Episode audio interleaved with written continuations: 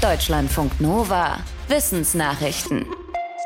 Paula ist eine Schlampe. So ein Satz wirkt. Auch wenn man ihn immer wieder zu hören bekommt. Und er zieht auch dann die Aufmerksamkeit auf sich, wenn man selbst gar nicht gemeint ist. Das zeigen Versuche einer niederländischen Forschungsgruppe. Die hat 80 Frauen in einem Laborexperiment wiederholt Beleidigungen lesen lassen, aber auch Komplimente oder neutrale Sätze.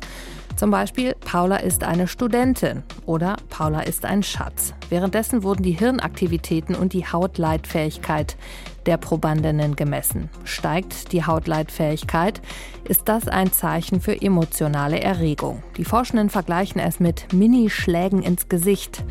Der Effekt nahm in der Laborsituation aber irgendwann ab, als die Frauen die Beleidigungen immer wieder lasen.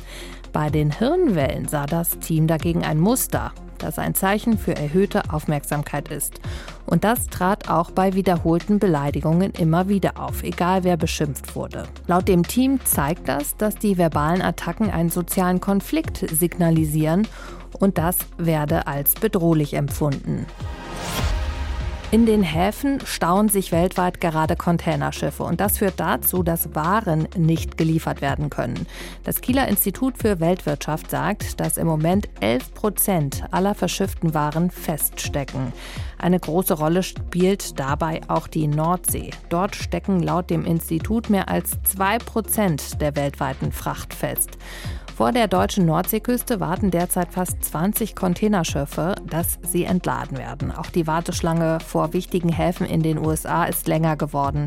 Das Institut für Weltwirtschaft sagt, dass die Staus dazu führen, dass sich die Weltwirtschaft nach der Corona-Pandemie nicht so schnell erholen kann. Die Staus liegen daran, dass jetzt wieder mehr Waren verschifft werden und die Logistik von der Menge überfordert ist. Schadstoffe aus Industrie, Verkehr und Landwirtschaft verschmutzen unsere Erdatmosphäre. Die verfügt aber auch über sehr gute Selbstreinigungskräfte, inklusive eigenem Waschmittel. Das sind die sogenannten Hydroxylradikale. Hydroxylradikale machen Kohlenwasserstoffe wasserlöslicher, sodass sie mit Regen aus der Atmosphäre gespült werden. Sie entstehen am häufigsten, wenn Ozon durch Sonnenlicht gespalten wird, aber auch durch Blitze in Wolken. Ein US-Forschungsteam hat jetzt eine weitere Hydroxylquelle ausgemacht. Elmsfeuer. Das sind kleine violett leuchtende Flämmchen, die man bei gewittrigem Wetter schon mal an Blitzableitern, Luftmessgeräten oder anderen metallischen Masten sieht. Sie entstehen, wenn die Luft wie bei einem Gewitter elektrisch geladen ist. Die Forschenden gehen davon aus, dass Elmsfeuer in einer dicht besiedelten Großstadt, in der es viele Blitzableiter und andere Spitzen gibt, dazu beitragen, die Atmosphäre zu reinigen. Einerseits mehr Sex, andererseits aber auch Lust und Antriebslosigkeit. Als die Zoos während der Corona-Lockdowns geschlossen wurden, reagierten Primaten ganz unterschiedlich darauf. Das zeigt eine Studie, die das Verhalten von verschiedenen Primaten in britischen Zoos untersucht hat. Als keine Besucherinnen und Besucher mehr durch die Zoos liefen, hatten Anubis-Paviane mehr Sex und waren aggressiver. Bonobos und Gorillas verbrachten dagegen mehr Zeit alleine und wurden fauler. Schimpansen waren nicht mehr so aktiv in ihrem Gehege und fraßen weniger.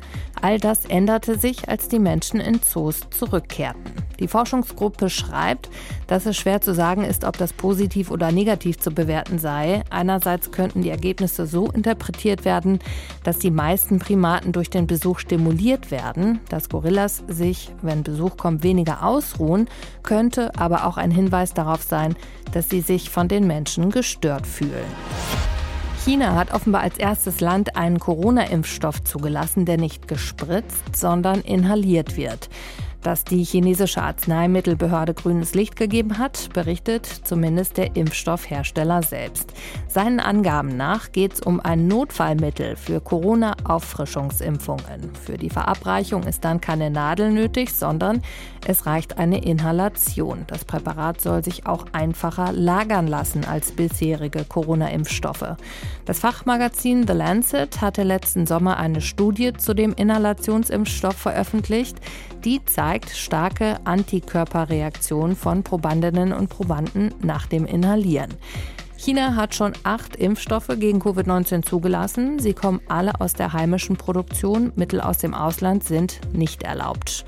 Auch Forschende in den USA, Kanada und Kuba arbeiten an Corona-Impfungen, die über die Atemwege verabreicht werden können. Raus in die Natur, das reduziert den Stress. Ergebnisse einer Studie der Umwelt-Neurowissenschaften stützt diese These. Untersucht wurde die Hirnaktivität in Regionen, die wichtig sind für die Verarbeitung von Stress. Und zwar vor und nach einem Spaziergang im Wald oder über eine Einkaufsstraße mit Verkehr. Nach einer Stunde Waldspaziergang hatte die Aktivität etwa in der Amygdala abgenommen. Nach einer Stunde Trubel in der Stadt hatte sie sich zum Ausgangswert nicht verändert, was der These widerspricht, dass die Stadt Stress befördert. Die Ergebnisse der Studie stehen in Einklang mit einer früheren Untersuchung. Die hatte gezeigt, dass Menschen, die nah am Wald lebten, vermutlich besser mit Stress umgehen können als eine Vergleichsgruppe aus der Stadt. Und dass das vermutlich damit zusammenhängt, wie gut ihr Gehirn auf mögliche Stressfaktoren vorbereitet ist. Deutschlandfunk Nova